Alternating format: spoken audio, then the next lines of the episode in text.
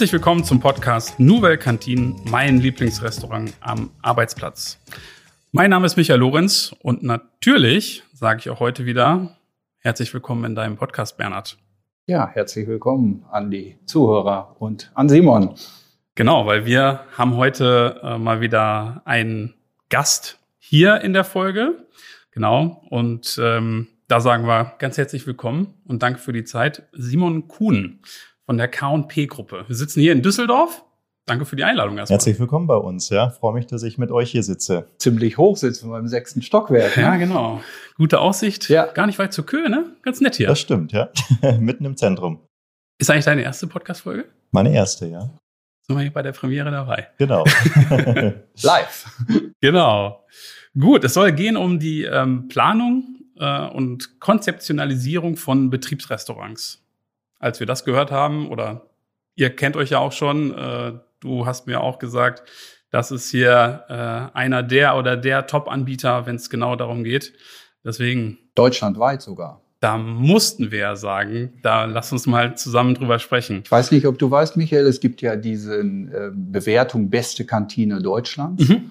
Und ähm, oder in München sitzen die, glaube ich, ne? Genau. genau. Und die bewerten das immer sind viele im Ausschuss drin, unter anderem auch Professor Nüssler, der ja auch in meinem Buch ähm, einen Beitrag geschrieben hat. Mhm. Und äh, ihr habt die alle gebaut, ne?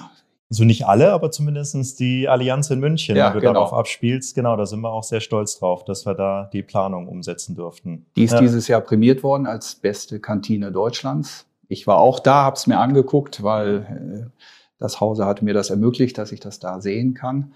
Und äh, ja, à la Bonheur, muss man einfach so sagen. Und die Küchenplanung, die Restaurantplanung, die Counterplanung, sensationell. Super, freut mich. Lass mal einmal noch für die Hörerinnen und Hörer so ein bisschen äh, abholen. Vielleicht kannst du selber ja noch mal kurz äh, zu dir selber ähm, ein paar Takte sagen, ähm, wer du bist, wie du da hingekommen bist. Sehr gerne. Vielleicht finden wir im Laufe des Gesprächs heraus, wie ihr das schafft. Die Kantinen sind es ja nicht mehr, die Betriebsrestaurants so auszustatten, dass die dann so hoch prämiert werden. Gerne. Äh, Simon Kuhn mein Name, ihr hattet es schon gesagt, ich bin sozusagen zweite Generation hier im Familienunternehmen. Mein Vater hat das Unternehmen vor 36 Jahren gegründet. Er selbst ist gelernter Koch und Kellner. Meine Großeltern hatten ein Wirtshaus in Würzburg, also da kam schon die Gastronomie wie mein Vater immer sagte, mit der Muttermilch sozusagen äh, über und äh, ja, hat so das ganze Thema Gastronomie ein Leben lang begleitet. Und ich bin eigentlich, ich sage immer, doof studierter Betriebswirt. Ich habe noch ein Diplom Betriebswirt gemacht damals in Ingolstadt, bin gebürtiger Bayer. Man hört mir das nicht an. Ich bin hochdeutsch erzogen worden, auch wenn ich in Augsburg im Lande des Weichhasch und Kasch äh, groß geworden bin, äh, bin ich sozusagen der hochdeutschen Sprache immer, immer sehr nah gewesen.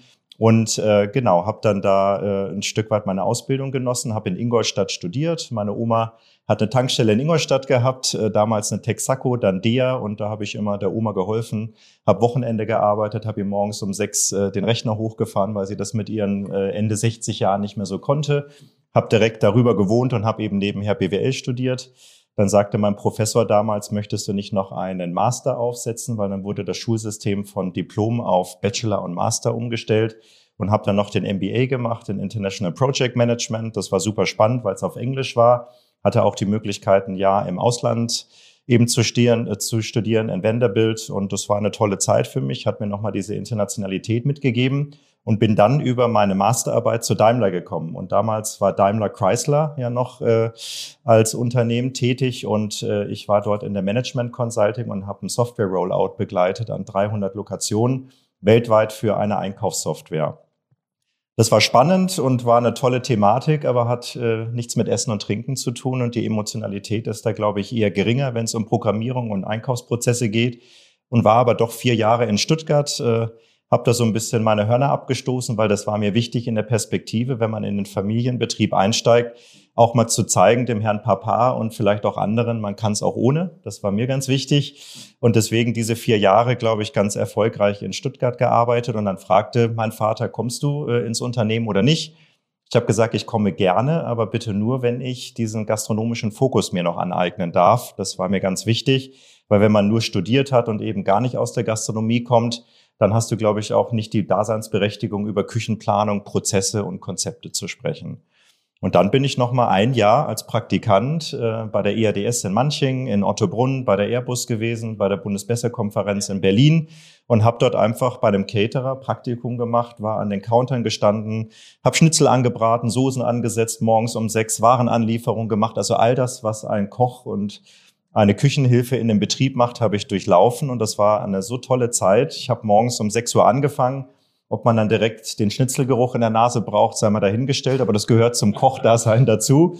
Und ich habe da eine, eine sehr schöne Anekdote, weil an einem Counter war eine Küchenhilfe, die sozusagen mit mir diesen Counter bespielt hat. Das war der traditionelle Counter. Wir haben dort also wirklich Schnitzel, Currywurst und alles, was so dieses traditionelle Gericht bedient, angeboten. Und die war total lernwillig und hat immer gesagt, Simon, Du, du kannst die Gäste hier, weil es war ja IRDS, Spanien, Frankreich, Italien, Deutschland. Ich habe halt die immer in ihrer Sprache begrüßen können und einen guten Appetit wünschen können. Und das hat sie dann irgendwie adaptiert, hat das dann übernommen und hat da so großen Spaß dran gehabt, dass sie auch relativ schnell dann von der Küchenhilfe wirklich zum Beikoch und jetzt auch zum Koch äh, weitergelaufen ist, weil sie gesagt hat, das ist meine Passion und das macht mir super viel Spaß. Aber ich sag ja immer, wir haben eine gute Stimmung in der Küche. Ja, ist so. Das ist, ist so. auch so. Ja schön bei uns. Und das war wirklich eine richtig, richtig tolle Zeit. Und dann habe ich eben mit 28 gesagt, so, jetzt weiß ich so zumindest im Ansatz, wie eine Küche von innen aussieht. Wir haben ja in dem einen Betrieb 2000 Essen produziert, in dem anderen 1000. In der Bundesbesserkonferenz war es eher à la carte Geschäft. Das heißt, der Bon kommt hoch,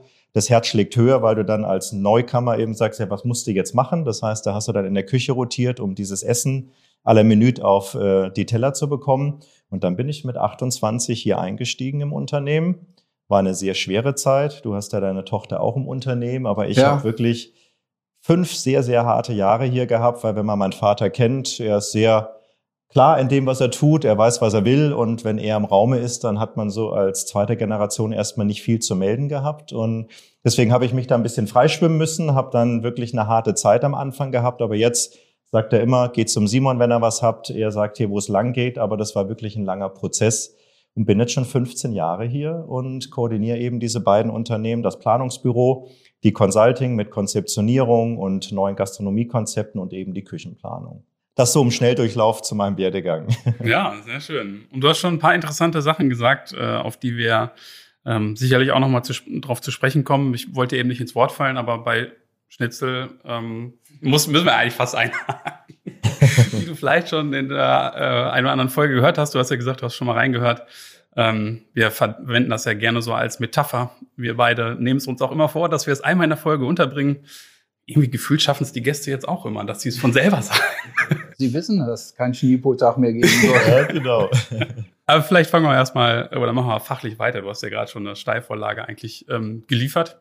Was würdest du denn sagen, hm, was ist wichtig, ähm, wenn ich eine, äh, wenn ich ein Betriebsrestaurant einrichte? Ich weiß, die Frage ist jetzt sehr weit und vermutlich könnte man auch ein Buch drüber schreiben, aber wenn du jetzt so ein paar Punkte ähm, raussuchen ähm, müsstest, was ist es aus deiner Sicht, was das so ausmacht oder auszeichnet? Kann man das, kann man das sagen? Also ich kann das eigentlich in einem Satz sagen, weil das ist immer so unser Slogan. Für uns muss das Betriebsrestaurant das Wohnzimmer des Unternehmens sein. Mein Lieblingsrestaurant am Arbeitsplatz. Siehste, genau. Und das ist, glaube ich, so das, was es auch ausdrückt, dass man sagt, alle sind im Büro und jetzt gerade mit Corona viel im Homeoffice, es wird viel digital gemacht, es wird ge-E-Mail, telefoniert da fehlt so der persönliche Kontakt und dafür ist eben dieses äh, Wohnzimmer des Unternehmens da, um die Leute zusammenzubringen, um guten Kaffee zu trinken, ein leckeres, gesundes Essen zu haben und dort eben sich auch zu vernetzen und auszutauschen. Und das liegt ganz stark einerseits klar an den Küchenprozessen, das ist Standard, das muss funktionieren.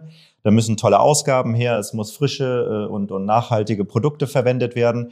Aber die Sitzbereiche, und da rede ich eben auch über Akustik, über Beleuchtung, über verschiedene Zonierungen, das ist das A und O einer guten Gastronomie, dass die Leute sich wohlfühlen, im Gegensatz vielleicht zu anderen öffentlichen Gastronomien, wo es auch mal um Lautstärke geht, damit du einen schnellen Stuhlumschlag hast. Die sind froh, wenn die nach einer halben Stunde wieder raus sind. Die sollen sich nicht wohlfühlen, sondern da geht es eher um schnell wieder einen Stuhlumschlag zu haben. Die Unternehmen lernen immer mehr, dass das einer der besten Benefits ist, die du dem Mitarbeiter zuspielen kannst. Stichwort Employer Branding, genau. Ja. Aber es ist schön, dass du das alles wiederholst, weil das ist ja das, was wir in den Folgen auch immer sagen. Sitznischen, hohe Tische, niedrige Tische, individuelle Tische. Es gibt ja immer auch den, der gerne alleine isst mittags. Große Tische, wo man mit acht oder zehn Personen sitzt. Genau. Kann.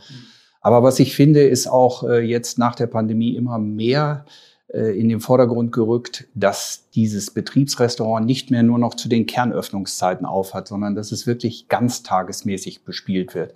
Das ist für uns in der Küche natürlich eine große Herausforderung, dass wir eben auch ein Ganztagesessen-Konzept anbieten. Ich meine, du hast auf der einen Seite die Leute vom Jobfloor, die haben in der Regel eine standardisierte Pause. Da muss es dann auch relativ zügig gehen. Aber in der Office-Welt und Angestelltenverhältnis ist es ja oft so, dass es die die Meetings selbst in den Betriebsrestaurants stattfinden. Ich finde, dann hast du es ja geschafft. Also, weißt du, wenn, wenn du sagst, komm, lass uns lieber dahin gehen, da sitzen wir gut, da können wir gut sprechen und so, das ist ein bisschen eine lockere Atmosphäre vielleicht auch, da fühle ich mich wohl, wohler als vielleicht äh, in, einem, in einem Meetingraum sogar, ne? Als ich bei der Allianz Arena war, ist mir das am meisten aufgefallen. Das war wirklich eine riesen Kaffeebar und ihr habt da jetzt auch was Neues noch reingebaut, so ein rundes Bistro da. Das, da du, die backen da übrigens selber. Ne? Das genau. ist auch was, was ich jetzt festgestellt. Ja. Genau, also eine eigene Bäckerei ist da mit drin, backen ihr eigenes Brot, ihre eigenen kleinen Süßteilchen und alles, was dazugehört. Und da ist mir auch aufgefallen, dass unheimlich viele Meetings dort stattgefunden haben. Die haben an den Tischen äh, ähm, Zugänge zu den Bildschirmen gehabt, ne? Steckdosen. Also das ist schon, schon super. Aber immer in so kleinen Kammern, ne, in so Booths oder Nischen, wie Nischen genau. genau. wie der Amerikaner sagt. Ähm, ja, das war voll, war voll. Ne? So, so wie in einem Restaurant eigentlich jeden Tag voll. Aber der Unterschied ist eben genau pro Kopf, pro Stuhlumsatz. Restaurant muss hohe Umschlaggeschwindigkeit kriegen und so ein Betriebsrestaurant ist lange auf und ich glaube, dass es in Zukunft auch noch ein bisschen in die Abendstunden gehen wird muss es auch, weil ich glaube, wenn ich da mal kurz einhaken darf, es ist ja so, früher hattest du 1500 Essen, dreifacher Schulumschlag, dafür hast du 500 Sitzplätze gebraucht und da hast du ungefähr einen Gastraum von 1000 Quadratmeter gehabt. Ja, der war von 11 oder 11.30 Uhr bis 13.30 Uhr war er voll, da war, war richtig Action und danach und davor ist gar nichts passiert. Und deswegen sage ich, muss eigentlich ein Betriebsrestaurant eben diese Ganztägigkeit widerspiegeln und die spiegelst du wieder, indem du eben auch eine Kaffeebar integrierst. Weil ich sage immer, die Kaffeebar darf nicht irgendwo anders sein, sondern die ist am besten im Betriebsrestaurant, weil die Kaffeebar in den Gastraum überstrahlt. Da gibt's dann ganztägig Ciabatta, ein Salad Bowl, es gibt äh, irgendwie eine Tagessuppe und das sind so Dinge, die eben auch ganztägig funktionieren. Und die strahlen in diese Gastbereiche rein und dann ist diese wertvolle Fläche eben auch ganztägig bespielt und nicht nur für zwei Stunden. Und dieses ähm, Konzept, was ihr jetzt beide beschrieben ähm, habt, also ich versuche mir das jetzt gerade so vorzustellen, äh, wie es da aussieht. Ähm, ist das etwas, wo, wo, wo du sagst, beim Kunden, so macht man das? Oder ähm, wie stark kann der Kunde selber das sozusagen ausdrücken oder hat da ein Gefühl dafür oder ähm, kann ein Kunde sozusagen die Ziele kommunizieren, wenn, wenn ihr so eine Zusammenarbeit äh, startet? Also ich sag mal, wir starten eigentlich immer unseren Prozess mit einem, wir nennen ihn äh, Philosophie-Workshop. Also wir setzen uns mit dem Kunden zwei, drei, vier Stunden zusammen und da sind dann entweder drei, vier Leute dabei oder auch mal 20 Leute, auch mal ein Betriebsrat dabei, der mitreden darf, dass man eben schon mal die Rahmenparameter bekommt. Was ist dem Unternehmen wichtig? Was ist seine Philosophie?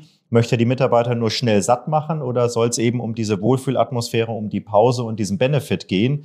Und wenn wir das abgeholt haben, dann versuchen wir schon Impulse reinzugeben, wie die Betriebsgastronomie aussehen müsste. Und dann nähert man sich eigentlich an. Dann gibt's immer noch Kunden, die sind unbelehrbar, die sagen, ich will mal einen Tradition-Counter und ich will hier. Und dann gib ihm Tablettrutsche und dann eben äh, schnell satt werden. Das gibt's und wird's auch weiterhin geben. Aber die, die Wert darauf legen, die sagen, macht uns einen Vorschlag und dann findet man sich eigentlich im gemeinsamen Prozess. Wir führen sowas ja weiter. Du weißt ja, wir sind ein regional starker Partner in Bielefeld und äh, wir äh, haben jetzt nicht so wie die Großen einen Standard-Speiseplan und sind vielleicht in manchen Prozessen auch viel schneller am Kunden und können das viel schneller regeln. Und wir sagen immer, äh, wir müssen die DNA des Betriebes mit aufnehmen. Das ist für uns ganz wichtig ähm, weil du eben unterschiedliche Gäste hast und manchmal musst du eben mehr Salatbowls und Smoothies haben und manchmal musst du dann doch mehr äh, Hausmannskost haben. Und äh, da liegt eigentlich unsere Stärke, dass wir diese hohe, dieses hohe Maß an Wertschätzung den Mitarbeitern gegenüber individuell auf den Betrieben zuschneiden. Das ist äh, einer unserer großen, ja, sag ich mal, Vorteile. Äh, Simon, du hast jetzt eben gerade Philosophie-Workshop äh, mit dem Kunden gesagt. Erstmal interessanter Titel dafür. Äh, vielleicht kannst du uns ja nochmal mitnehmen auf diese Reise. Wie, wie geht das dann weiter? Weil das ist ja mit dem Workshop nicht getan, sondern da geht es ja erst los. Ne? ich sag mal, wenn wir diesen Philosophie-Workshop gemacht haben, dann geben wir eigentlich in der Regel nochmal so einen Trend-Workshop hinterher, dass wir sagen, was sind denn die aktuellen Trends in der Gastronomie? Wie ernähren sich die neuen Generationen? Da haben wir jetzt auch noch gar nicht drüber gesprochen. Die Generationen, die jetzt folgen oder die jetzt ins Arbeitsleben einsteigen, ernähren sich anders, als das vielleicht die Generation meines Vaters tut. Und auch diese Trends müssen wir natürlich in der Betriebsgastronomie berücksichtigen, weil die neuen Generationen werden uns die nächsten 10, 20, 30 Jahre begleiten. Und für die müssen wir uns auch einstellen. Und deswegen gehen wir dann eben über die Ansprüche, über die Trends, dann in ein Gastronomiekonzept, wo wir dem Kunden sagen, wie könnte deine Gastronomie aussehen? Mit welchen Speisen, mit welchen Angeboten hast du zu rechnen und, und was empfehlen wir dort. Und das gießen wir dann in der Regel über ein Raumprogramm. Du weißt, was ich meine, wie viel Quadratmeter Kühlfläche, Ausgabefläche, Küche gehen dann also in Zahlen und das wird dann über einen CAD-Grundriss in die Planung überführt, damit du eben nicht zu lange Wege hast, damit du weißt, wo ist die Anlieferung, wo wird gelagert, Trennung rein und unrein, wo ist die Geschirrrückführung, also all diese operativen Prozesse Müllentsorgung ganz wichtig, über Nassmüllentsorgung per Vakuum, per Tank oder per Tonne. Da zeigen wir den Kunden auch immer auf, was kostet dich das denn jedes Mal ein früher Schweineeimer durch die Gegend zu fahren oder jetzt eben automatisch absaugen zu lassen und der wird dann alle drei, vier Wochen eben von einem Entsorger abgeholt und da habe ich keine Manpower mehr dahinter. Und das decken wir dann immer auch wirtschaftlich auf. Hände gegen Entsorgungskosten. Und so geht dann der Prozess eben komplett in die Planungsphase. Und das Wichtige bei uns ist, ohne Konzept gibt es in der Regel keine Planung, weil das muss zusammenpassen. Wenn ich nämlich nicht weiß, wo liegt mein Convenience-Grad, welchen Frischegrad habe ich, wie wird produziert, kann ich auch meine Küchenfläche nicht richtig dimensionieren. Und das ist in vielen Planungen der Schritt, der vorher nicht gemacht wird dann, um jetzt diesen Prozess bis zur, müssen ja nicht genau bis zur Eröffnung, aber so dann ähm, guckt ihr in eurem Netzwerk an, wer könnte da jetzt ein guter Caterer sein und so. Also habt ihr das sozusagen komplett in der Hand genau, und wer genau. macht das und das? Also wir machen das Gastronomiekonzept, ja. dann kommt danach die Planung, Leistungsphasen nach HOI bis zur schlüsselfertigen Übergabe mit Küchenplanung und Innenarchitektur, was wir ja beides im Hause haben. Und während das dann auf die Zielgerade Richtung Eröffnung geht, suchen wir parallel in der Catering-Ausschreibung den richtigen Betreiber, wo wir dann eben unter anderem euch jetzt ja auch gerade in einem laufenden Prozess mit anschreiben und dann suchen wir eben, wer ist der beste Catering-Partner für dieses Konzept, bereiten es dem Kunden auf machen eine Empfehlung und dann geht's am Ende in die Vertragsverhandlungen, in die Überführung. Und dann machen wir noch am Ende, um das rund zu machen, Personalvermittlung, suchen einen richtigen Küchenchef oder Geschäftsführer für eine Eigenregie und suchen dann eben auch die Fachkräfte dafür. Und das ist so unser Motto, alles aus einer Hand, vom Konzept bis zur Übergabe am Ende. Was würdest du denn als ähm, innovative äh, Konzepte bezeichnen? Also, oder was kommt gerade ähm, gut an? Was wird oft gefragt? Was schlagt ihr oft vor? Gibt es da so zwei, drei, wo man sagt, so, das machen wir gerade irgendwie häufig, das funktioniert gut, da sind die Kunden nachher glücklich? Also ich glaube, ähm, ein Fokus ist bei uns absolut dieses Thema Handwerklichkeit. Also wir haben jetzt ganz viele Betriebe, ob das jetzt Fenton Markt Oberdorf war oder eben auch bei der Allianz, wo wir eben diese diese Showküchen haben. Also wir wollen nicht, dass wir die Köche hinter verschlossenen Türen verstecken, sondern dass man eben die Küche in die Ausgabe zieht und dass man eben die Frische zelebriert, dass ein Teig frisch zubereitet wird, die Pasta, die Nudeln, die Patisserie. Und das ist, glaube ich, sowas, wo, wo ganz wichtig ist. Also was ne? mir bei der Allianz eben so gut gefallen hat, das sind diese einzelnen Counters, äh, die ihr baut. Ne? Also du hast als Kunde, wenn du dann Mittag isst, Du bist ja im Vorfeld irgendwie dann äh, digital bespiegelt worden, was es mittags gibt, entweder im Empfangsbereich, in der Coming-in-Situation oder idealerweise schon im eigenen Firmen-Intranet. Und dann entscheidest du, oh, heute gehe ich zum Seafood-Schalter, heute gehe ich in eine Bakery oder ich gehe in den Pasta-Stand oder ich gehe zu dem Salatbowl. Und das, das würde ich sagen, das ist so im Moment das absolute Konzept. Und hinter dem steht ja immer noch so eine riesen Produktionsküche, wo alles gemacht wird.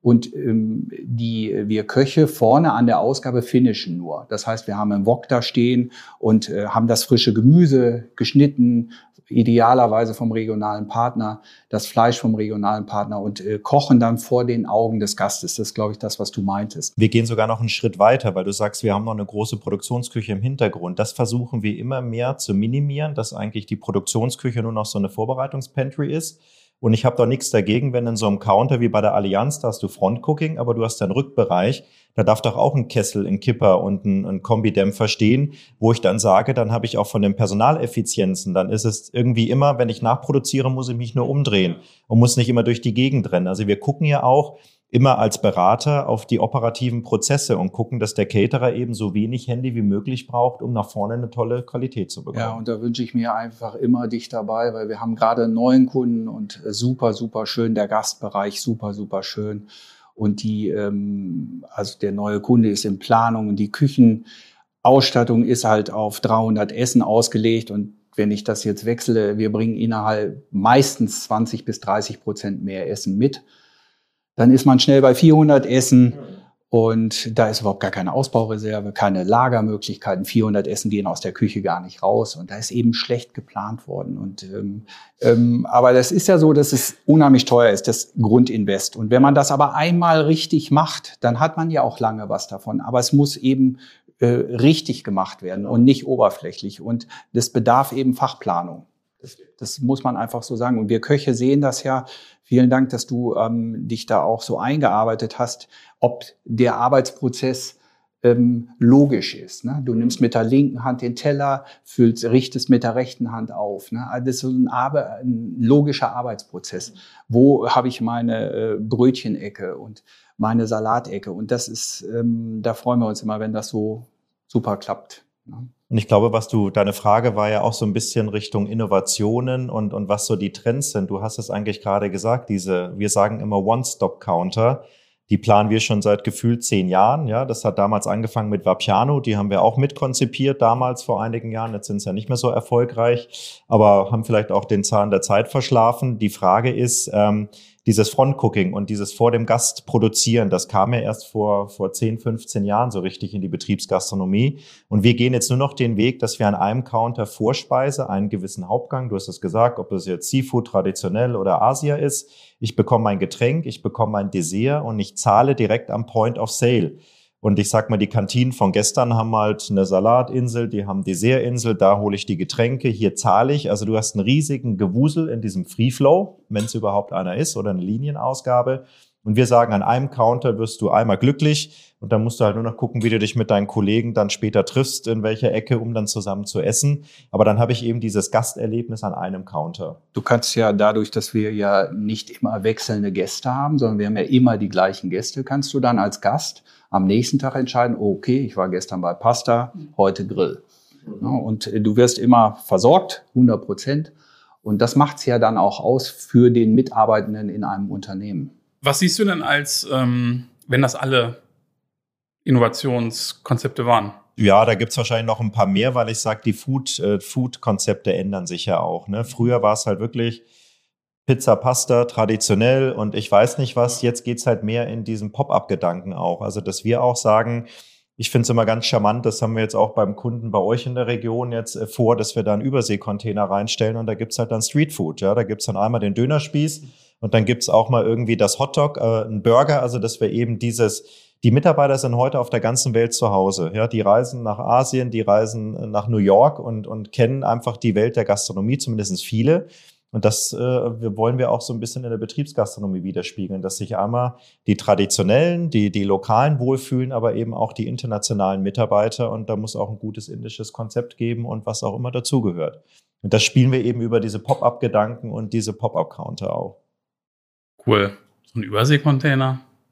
Dass, dass da Unternehmen für offen sind, finde ich total cool. Nicht alle, aber man muss dafür, aber es ist wirklich so, ja. Allein, dass also, ihr so denkt, ja. Cool. Ja ja, vielleicht ist es nicht immer der Container, aber es ist die Idee, alle Leute anzusprechen. Das ist das Entscheidende. Ja, oder was anders zu machen auch, ne? Also ich meine, überleg dir mal, du kommst in so eine Kantine rein. Ja, passt nicht zu jedem Unternehmen, ne? Aber allein so, wenn ich mir das jetzt vorstelle, ob es jetzt Container ist oder eine andere, du hast ja gesagt, ersetze durch Pop-up-Idee, ne? Genau. Also, Kann auch ein Airstream sein oder ein fester Counter, der irgendwie multifunktional bespielt wird. Deswegen sagen wir immer ein Counter. Ja der, der braucht keine fest installierten Geräte, sondern am liebsten sind mir die Geräte, die ich eben steckerfertig oben drauf stelle. Das können heute zwei Box sein, morgen eine Grillplatte und übermorgen was anderes. Mir auch. Und dann aber operativ bitte darauf Wert legen, dass diese Geräte entweder auf dem Wegelchen rein und rausgefahren werden können, weil oft scheitert es dann, dass die, die Küchenmannschaft eben zu bequem ist, diese schweren Geräte irgendwo hinzutragen. Das heißt, du brauchst eine Fläche, wo werden sie verräumt und ausgetauscht und wie werden sie verräumt. Wenn du da als Planer nicht dran denkst, dann wird's immer der Bock bleiben, weil der steht eh schon drin. Ja, dann war die Kannst Idee ursprünglich mal gut, ne? Genau. Aber, aber äh, das ist eben so. Ne? Der Koch ist dann zu faul, den Wok auszutauschen in in ähm, Grillplatte. Und die ist auch noch schwer, die Grillplatte. Genau. Jedenfalls, wenn du eine gute nimmst und super Idee mit dem Wagen. Also ja, Ja. wir sind nicht umsonst bei K&P. Und wir reden natürlich nicht von den Köchen, die für dich arbeiten. Die machen das alle natürlich. Ja, nach Anweisung dann. Wenn es auf dem Speiseplan steht, müssen sie es ja machen. Aber es ist, äh, ist schon richtig. Es geht ja insgesamt ähm, ja auch äh, darum, Arbeitsprozesse in der Küche zu optimieren, dass es halt für alle angenehm ist und der Koch sich wirklich auf das äh, konzentrieren kann, was er was er wirklich äh, kann. Das ist dieses Kochen. Und wenn er sich natürlich jeden Tag erst äh, eine Stunde lang seinen Arbeitsplatz da einrichten muss und seine Zangen und seine Löffel und alles das holen muss, dann ist es ja, ist er da schon müde. Ne? Ja. Und so hat er sich wirklich auf die Produkte und auf sein Handwerk, was er eben kann, äh, zu konzentrieren. Und äh, das finde ich auch äh, sehr wichtig. Ähm, bei dem Thema, äh, was Zukunft und Trend ist, äh, Simon, was denkst du denn, Robotik, äh, ist das auch ein Thema für uns in der Küche? Unbedingt. Also ich glaube, wir merken gerade, Fachkräftemangel ist schon seit Jahrzehnten ein Thema, aber jetzt noch viel, viel, viel brisanter geworden. Und ich bin schon ein Verfechter davon, dass der Gast auch Emotion und Menschlichkeit erleben soll. Also ich bin jetzt kein Freund davon, dass ich von einem Roboter bedient werde. Es gibt es schon so Konzepte, die dann in so einem Container eben 20, 30 Bowls zubereiten in einer guten Qualität. Die kommen jetzt auch bei uns aufs Fachsymposium im September, die zwei Jungs, die Gründer. Das ist, glaube ich, eine Ergänzung zu einem, zu einem normalen Betriebsrestaurant. Wo ich mir Robotik vorstellen kann, sind auf diesen Back-of-the-House-Prozessen. Vielleicht, dass ein Roboter die Spülmaschine einräumt, ausräumt, vielleicht irgendwann mal die Flächen reinigt, weil das ist das, da fehlen mir die Hände dazu und da brauche ich eben nicht diese Freundlichkeit und diese Emotionalität, wenn ich den Gast bediene. Gibt's ja schon so ein bisschen, äh, mit Magneten wird das Besteck ja schon abgeräumt. Genau. Wir sind ja schon- dabei, das zu entwickeln. Das geht in die Richtung, aber da ist noch viel, viel mehr Luft nach oben und ich glaube, das sind alle jetzt so in der Entwicklung und ich bin davon überzeugt, dass wir die nächsten drei, vier, fünf Jahre da ganz schöne Schritte nach vorne machen. Also ich bin auch der Meinung, Menschen brauchen Menschen, sonst würd's ja diesen Lieblingsplatz, äh, den Lieblingsrestaurant am Arbeitsplatz gar nicht machen. Wenn Ja. du dann da einen Roboter hinstellst, dann hast du das Thema auch verfehlt in meinen Augen.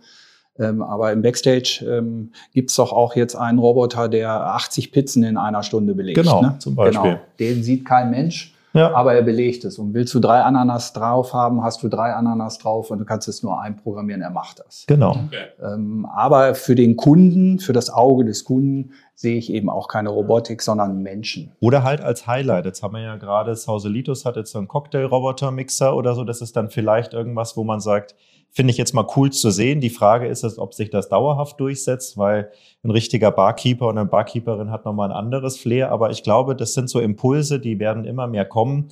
Und ich glaube, darauf müssen wir uns einstellen. Und ich glaube, diese Robotik ist halt viel für diese Randzeiten, finde ich die super spannend. Wenn wir über Nachtschicht, über, über Schichtverpflegung reden, wo dann abends vielleicht 20, 30 Leute nur zum Essen kommen, aber trotzdem wichtig ist, dass die auch was Gutes bekommen. Das geht dann eben vielleicht über solche Robotik- und Automatenkonzepte. Kaffeebar gibt's doch auch, ne? WMF hat doch auch einen Roboter, ne? Für Genau. äh, Latte Macchiato und Cappuccino. Genau. Da ist genau. Robotik schon drin. Schön im Nachmittag macht der Roboter dir den Kaffee fertig und du hast einen frisch aufgeschäumten Cappuccino. Oder so. Wir hatten das jetzt letztens in einem ähm, asiatischen ähm, Restaurant. Da konntest du sozusagen einen Roboter rufen zum, äh, zum Teller abräumen. Mhm. Ja? Ähm, so, und das fanden unsere Kinder halt total großartig. Ne? Also das war dann so, die wollen da jetzt unbedingt wieder hin, weil da ist ja dieser Roboter. Ne? Also ich glaube noch, wo das so ungewöhnlich so, so unbekannt ist, kann das auch so eine Faszination sein. Ich glaube nicht nur für Kinder, sondern vielleicht sind Menschen auch einfach neugierig. Ähm, klar, nichts geht da gegen den menschlichen Aspekt. Ja. Aber erstmal ist es schön zu sehen, dass viele Ideen auch aus der Restauration, aus dem Restaurant kommen. Und da sieht man wieder, wie umfangreich unser Beruf ist. Ja. Vom Restaurant zur Gemeinschaftsverpflegung sind eigentlich Riesensprünge. Aber der Ursprung aller Köche, sage ich ja auch immer, ist eigentlich Restaurantküche, vielleicht mal Sterneküche, gehobene Restaurantküche ist eigentlich der Ursprung, damit du den Beruf Koch gut lernst. Und äh, warum nicht? Wir könnten uns das durchaus vorstellen, dass ein Roboter das Tablett abräumt in der Gemeinschaftsverpflegung. Warum nicht? Der bringt es gleich auf das Förderband und dahinter steht ein Roboter und äh, sortiert die Teller, Tasse und Besteck ab, macht sauber und poliert es auch noch. Ja, Mhm. ja, wir sind in der Zukunft. Apropos Zukunft. Ich glaube, ich frage dich jetzt mal, du hast schon zweimal erwähnt. Was ist das für ein Symposium? Wo ist das? Äh, worüber wird da gesprochen?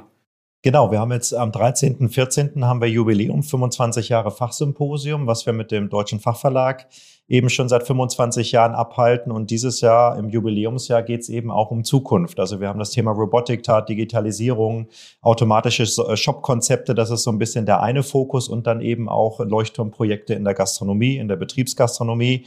Wir teilen immer am zweiten Tag dann nochmal auf für Betriebsgastronomen und Care weil auch unsere Kunden sind ja auch Krankenhäuser, Altenheime, Seniorenheime, die müssen auch verpflegt werden. Das ist auch ein, äh, ein Steckenpferd von uns.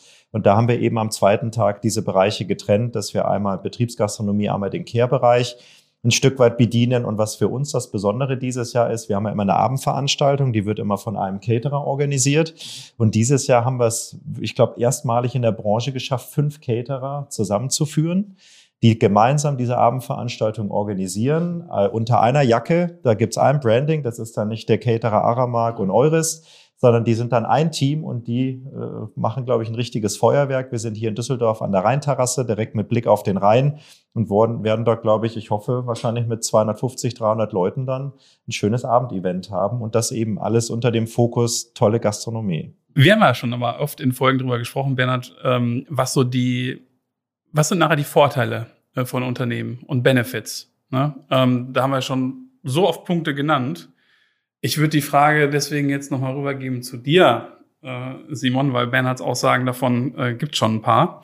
Was, ähm, was kriegst du zurückgespiegelt oder was bekommst du vielleicht auch so mit? Äh, was bringt das im Unternehmen? Also also ich sag mal, das, wo am meisten äh, drüber gesprochen wird und die Seite, die am meisten geklickt wird, ist der Speiseplan im Intranet. Äh, alle wollen tolles Essen haben und, und darüber redet man. Und ich sag mal, das ist ja wie in einem Krankenhaus auch. Man fragt die Oma nicht, wie wurde deine Hüfte operiert, sondern wie schmeckt das Essen? Und das ist, glaube ich, einfach das Thema.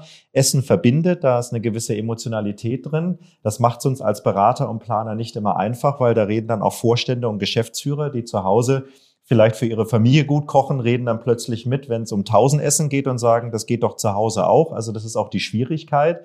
Aber am Ende ist es irgendwo Essen verbindet und man, das ist, man kommuniziert und, und man ernährt sich und eine Pause soll dafür sein, um erholt wieder und gestärkt an die Arbeit zu gehen. Und das merken immer mehr Unternehmen, dass das ein wichtiger Beitrag einfach ist, um Teamwork, äh, gesunde Arbeitsleistung und gesunde Mitarbeiter zu haben. Das sage ich ja immer. Wenn du dann frisch zubereitest, dann fragt der eine oder andere, ja eben auch viele Männer mittlerweile, wie habt ihr das gekocht? Ne? Wie sind eure Currypasten? Macht ihr selber? Äh, was macht ihr da? Und fragen immer nach den Rezepten, deshalb ja auch das Buch. Und ähm, die, wie, wie du schon sagst, es gibt einfach neben der Arbeit auch noch ein anderes Kommunikationsfeld. Und man erholt sich auch anders. Das ist ja äh, dadurch, dass, dass ihr, ihr baut die ja auch so, dass die Akustik runtergefahren ist, dass du dich wirklich in deiner Pause erholen kannst, äh, steigert sich auch anschließend die Arbeitsbereitschaft wieder. Ne? Und wir haben jetzt ähm, auch noch ein tolles Konzept. Wir machen ja so Foodboxen, wo wir dann so ein bisschen was geben, mit nach Hause geben, dass die dann zu Hause kochen können, gerade für die Homeoffice-Leute ähm, ja, das ist einfach, und dann kommen die nächsten Tag wieder rein ähm, und sagen, ja, das hat gar nicht geklappt oder das hat super geschmeckt. Ne? Ja, und auch mal negatives Feedback hilft uns natürlich auch, aber es ist eben die Kommunikation innerhalb eines Unternehmens. Was ich auch immer noch feststellen muss, ist, dass ja solche Unternehmen in der Regel aus vielen Abteilungen bestehen. Und manchmal kennt sich die eine Abteilung nicht und die andere Abteilung nicht. Und durch das große Betriebsrestaurant haben wir einfach auch eine Zusammenkunft und man kann schnell übergreifend abteilungsmäßig mal gerade sagen, ach hier hast du das schon gehört, äh, das müssen wir unbedingt dem Kunden noch machen. Also so ein Betriebsrestaurant, ich bin ja der Meinung, dass in fünf Jahren das jeder Betrieb haben muss und dass die Mitarbeitenden heute genau danach gucken, wie ernährt mich mein Arbeitgeber eigentlich. Mhm. Das spielt entscheidend auch noch mit eine Rolle in den nächsten Jahren. Und das Schöne ist ja, da gibt es noch so viele Dinge drumherum. Ich sag mal, wenn wir jetzt neue Konzepte planen, dann haben wir immer diese All-in-One-Themen-Counter, wie schon gesagt. Und die konzipieren wir gerne so, dass man dort eben auch After-Work-Partys machen kann. Das heißt, ich miete mich mit meinem Team beim Caterer und sage, ich komme heute mit 20 Leuten, koch mal mit zwei Köchen, ein schönes Abendessen und die stehen alle dabei, trinken ein schönes Gläschen Wein. Das ist eine Möglichkeit.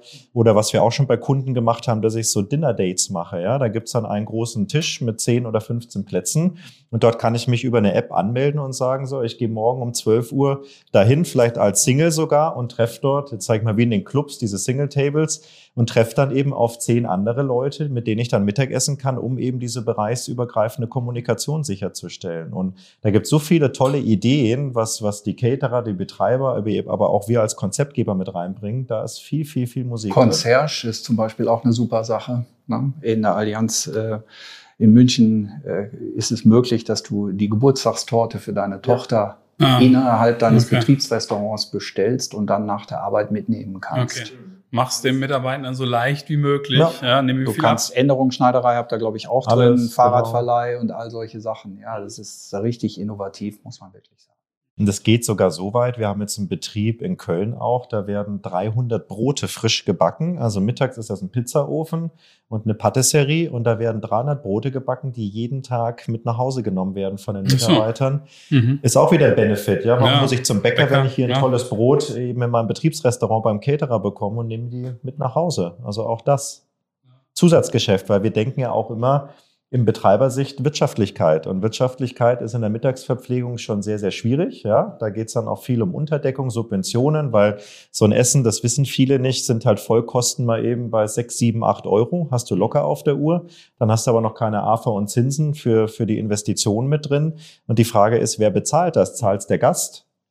Dann kommen die aber vielleicht nur einmal die Woche, weil sie sechs, sieben, acht Euro nicht täglich ausgeben oder bezuschusst das Unternehmen. Und das vergessen ganz, ganz viele Mitarbeiter, die eben immer nur jeden Morgen in ihren Betrieb gehen und sagen, auch wenn ich für 3,50 Euro, 4 Euro esse, da geht das Doppelte nochmal von meinem Arbeitgeber dazu. Und das ist, glaube ich, das, was viele vergessen. Mindestens. Wir haben ja starke Steigerungen in Lebensmittelpreisen. Ja, jetzt. Mhm. Der Tarifvertrag hat sich extrem verbessert für die Mitarbeitenden, für uns jetzt, für Köche, Restaurantfach. Kräfte und Hotelfachkräfte. Mhm. Hotelfach ist ja auch sehr viel in der Betriebsgastronomie und Küchenhilfen. Wir verdienen wirklich richtig gutes Geld und ähm, eben wir müssen, wir müssen, wir sagen den Betrieben auch immer wieder, stellt es doch richtig klar, dass ihr das so stark bezuschusst. Ja, weil es dann ja auch nochmal Wertschätzung äh, ja, für, für die Mitarbeitenden. Also viel besser kannst du ja nicht darstellen. Wertschätzung gegenüber Mitarbeitern ist das A und O. Mhm. Das muss man erstmal so stehen lassen und einen dicken Punkt setzen. Ja? Hast schön gesagt. Aber auch, äh, was ich nochmal ergänzen wollte, ähm, das mit der Bäckerei, das sehe ich als kompletten Win-Win. Ne? Also zum einen ist es, okay, es, es bringt sozusagen was ähm, für das Betriebsrestaurant, aber das andere ist doch auch, ich arbeite da, ich muss nicht extra noch den Umweg, äh, vielleicht ist es manchmal wirklich sogar ein richtiger Umweg, weil ne, kein Brot mehr zu Hause. Nee, klar, da gehe ich gerade noch mal unten vorbei. Kein Problem, habe ich, hab ich dabei. Das geht ja sogar noch weiter bei einem Automobilhersteller in Bayern. Da gibt's dann eben große Containerboxen vor der Tür. Da kann ich dann in der Nachtschicht bestellen und sagen, ich brauche eben TK-Ware, Frischware, gekühlte Ware. Die werden dort dann von einem äh, Lebensmittelmarkt sozusagen positioniert und dann mache ich die mit meiner App auf und hole mir meine Produkte, die ich dann vorher online bestellt habe, nach Hause und kann es auch morgens um sechs oder abends äh, um, um 23 Uhr machen. Das ist diese Lebensmittelbox, wovon ich eben gesprochen habe. Ja. In klein. Ja. Äh, du hast jetzt eben gerade noch mal ähm, angesprochen, ich kann mich per, äh, per App äh, mit anderen verabreden, ne? Thema Networking. So weiß ich selber noch aus meiner Bertelsmann-Zeit. Ähm, deine Karriere oder dein, dein Job verlief viel, viel besser, wenn du gut vernetzt warst. So. Und tatsächlich haben wir das damals, ja, 2006 irgendwie bis 2010. Natürlich noch ohne App gemacht. Ja. Ähm, deswegen schön, dass du es nochmal ansprichst. Ähm, was würdest du denn sagen? Digitalisierung, wenn man es nochmal einen Ticken größer nimmt. Ähm, Stichwort Digitalisierung in der Betriebsgastronomie. Wo siehst du oder wo seht ihr, frage an euch beide gerne, ähm, ein Beispiel hatten wir auch in Fronten. Ne? Äh, kannst du ja auch gleich nochmal erzählen. Aber wo seht ihr das? Wo geht vielleicht auch noch was äh, hin? Ja, Fronten, wenn du schon als Stichwort sagst, die digitale Brotzeit, die wir ja, da eingeführt genau, haben. Genau. Mitarbeiter kann, wenn er reinkommt, sein Frühstück bestellen und kriegt es dann am Arbeitsplatz geliefert. Äh, wir hatten eben schon diese Robotik angesprochen, das sehe ich eben auch im Backstage-Bereich extrem weit vorne. Ähm, Kaffeebar hatten wir auch schon drüber gesprochen, das sind so die Zukunftssachen, wo ich mir immer noch Gedanken drüber mache, das ist das Bezahlsystem. Das müsste noch, noch vereinfachter werden. Das ist ja schon relativ schnell alles, aber in der, da müsste es auch noch eine Möglichkeit geben und eventuell in der Bestellfunktion über die App. Ja. Also ich sehe da immer so, so, so zwei, zwei Richtungen. Einmal die Prozesse in der Küche, da kann man, glaube ich, noch einiges digitalisieren, ob jetzt Warenwirtschaftsprozesse, Rezepturen, alles, was da so hintergelagert ist, automatische Bestellprozesse. Da ist, glaube ich, schon ganz viel auf dem Markt, aber da wird sich noch sehr viel weiterentwickeln. Und das andere ist am Gast eben zu sagen, ich buche mich ein, ich bestelle, ich gebe Feedback. Das finde ich auch ganz toll, wenn ich im Restaurant sitze und ich bekomme eine Suppe und sagt, die ist versalzen, kann ich das vielleicht sogar über die App direkt kommunizieren. Dann weiß die Küche sofort austauschen, die Suppe ist versalzen und wenn da noch Gastgeber ist, bringt er mir noch ein Espresso und sagt, tut mir leid, dass die Suppe versalzen war. Also die Frage ist auch, das kann ja eine sehr, sehr gute Dienstleistungsqualität abbilden, dieses Thema Digitalisierung. Und da müssen wir halt gucken. Und du hast angesprochen Bezahlsysteme. Ich finde immer, Bargeld muss raus. Also ja, sorry, aus, aus dem Betriebsrestaurant schon dreimal, weil gerade wenn ein Koch eben auch kassieren soll, darf ich nicht mit Bargeld hantieren, ist das eine. Und das andere ist, äh, bei der BSF haben wir es schon vor zehn Jahren gemacht mit RFID-Chips, dass also die, die Teller getaggt sind und der RFID-Chip weiß, was dort auf dem Teller ist. Und wenn ich über eine Schleife gehe, wird automatisch abgerechnet im Self-Checkout. Ich brauche also keine Kassierkraft mehr. Jetzt gibt diese Kameras, Kameras die dann von genau. oben eben das Tablett scannen und wissen, da steht jetzt mein Wasser und ein Hauptgericht und ein Salat und wird sofort berechnet. Also da haben wir schon Weiterentwicklungen eben in Schnelligkeit, in Prozessen und wieder den Fachkräftemangel aufzufangen, weil Kassierkräfte sind genauso rar wie dann irgendwann die Küchenhilfen und alles, was ich da Effizienz weil ob ich jetzt persönlich kassiert wäre oder nicht, wäre mir persönlich egal. Mir auch. Und du weißt es ja, die Kassen sind immer der Flaschenhals. Also wir sind ja eine Ausgabe meistens relativ zügig, aber dann äh, am Bezahlsystem ist immer der Flaschenhals, wo dann die Schlange entsteht. Ne? Ja. Du bist ja im Prinzip fertig mit dem, wenn du da an dem Counter alles gekriegt hast, bist du ja schon fertig. Und dann kommt noch ein zusätzlicher Zahlungsverkehr. Das ist ja einmal mehr gehen. Das ist, äh, da sehe ich eben auch noch extremes Optimierungsbedarf. Ja, und zu lange darf die Schlange ja auch nicht werden, sonst wird ja, das Essen noch kalt. kalt ne? Ja, also ja, genau. das darf ja nun gar nicht sein. Ja, spannend. Nee, aber äh, gefühlt so ein paar Themen wären eigentlich sogar noch, aber irgendwann ist auch eine gute Podcast-Folge äh, auf der Zielgeraden. Ich würde dich jetzt zum Schluss nur noch eine Sache fragen. Was ist dein Lieblingsessen? Mein Lieblingsessen? Ich liebe asiatisches Essen. Also mich kannst du mit einem guten Thai-Curry absolut abholen oder was Vietnamesischem, wo ich auch schon viel im Urlaub war. Das ist mein Highlight, ja. Damit? Super. Bernhard, oder? Sagen wir. Ja, herzlichen Dank, Dank für den tollen Empfang hier auch in Düsseldorf. Sehr gerne. Ja. Und ein wirklich super Gespräch. Also ich glaube, wir sind jetzt nicht umsonst äh, vielleicht auch über dem, was wir äh, typischerweise aufnehmen. Aber es spricht einfach nur dafür. Tolles Gespräch. Hat Spaß gemacht, ja. Richtig Danke cool. euch, ja. Genau, ich hoffe, war angenehm die Premiere. Super. Mach mal wieder. Gut, damit sagen wir auf Wiederhören für die heutige Folge und sagen bis zum nächsten Mal. Tschüss ja. und auf Wiederhören. Tschüss. Tschüss. Danke.